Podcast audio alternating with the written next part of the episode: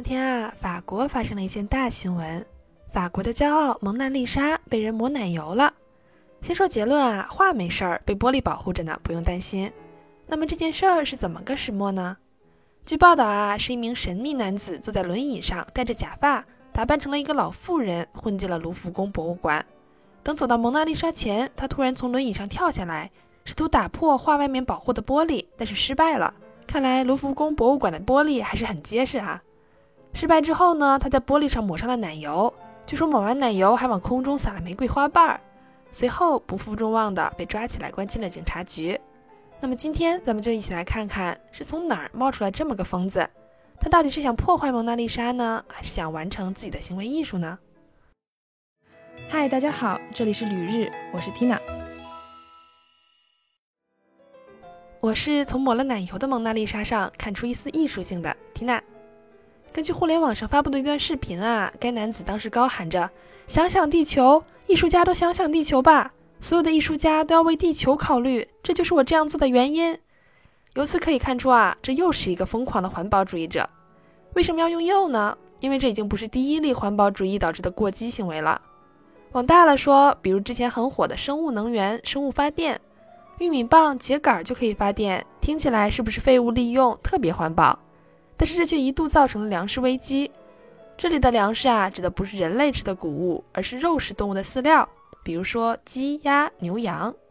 而这些饲料的原材料被拿去发电了，饲料的价格就会变贵，作为终端产品的肉类价格也会上涨。另一方面，如果市场价格够高，再加上政府补贴，种植这些生物能源原材料的利润要高于普通的水稻、小麦的话，拥有田地的农民就会选择放弃种植人类可以吃的农作物。转而生产可以成为能源的作物，这也推高了人类口粮的价格。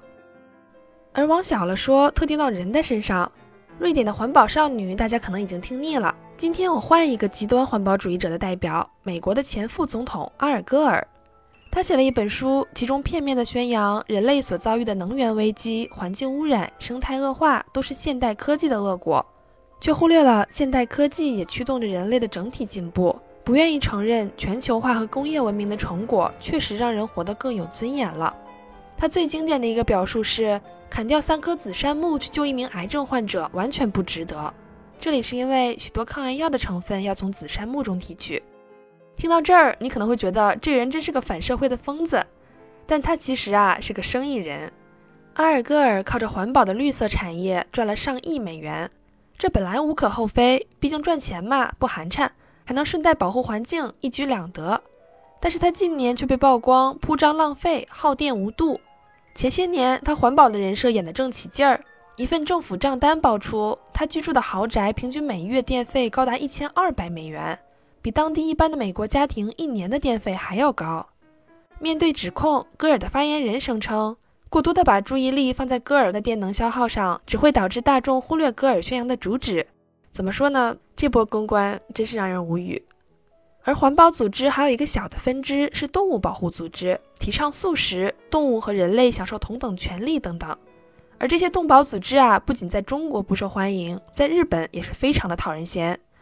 一个美国的非营利组织——海洋守护者协会，曾经多次干扰和破坏日本海上捕鲸的行为。确实啊，鲸鱼非常的稀少和珍贵，应该得到保护。但是这个组织会向船只抛掷化学品，毁坏渔网以及船只的动力系统，做一些海盗般的行为。他甚至洋洋得意地称，1979年以来已击沉了十艘捕鲸船。由于过激的行为啊，他在2013年正式被美国法庭认定为海盗组织了。日本人对于这些某某主义者的厌恶，从蒙娜丽莎的新闻下也能看出来。一名网友生气地留言说：“他们真的是打算保护环境吗？真的非常可疑。”有很多组织致力于激进的活动，说是为了保护环境、保护动物、保护人权，这这那那崇高的理想，但实际上他们只是在努力的表演。说实话，我希望看到这些组织不要再为特立独行又招人烦的表演而自鸣得意了，而是脚踏实地的开展活动，保护环境。另外，日本同志社大学政治专业教授分析，近年来的反对运动有一种变得有些暴力的趋势。不管是环境保护也好，人权保护也好，一些人舍身取义，不惜进监狱也要把事情搞大。虽然很难完全消除反对运动中的暴力诱因，但是如果它成为与公众对立的行为，就会产生反效果。很难说人们是会被他的行为震撼到开始保护环境，还是单纯的对环保主义感到失望。不过话说回来呀，我们正常人还是要保持理智。存在环保主义激进者，并不意味着环保这件事儿不是好的。还是呼吁大家节水节电，低碳生活。好的，感谢大家收听《旅日东京日记》，我是缇娜。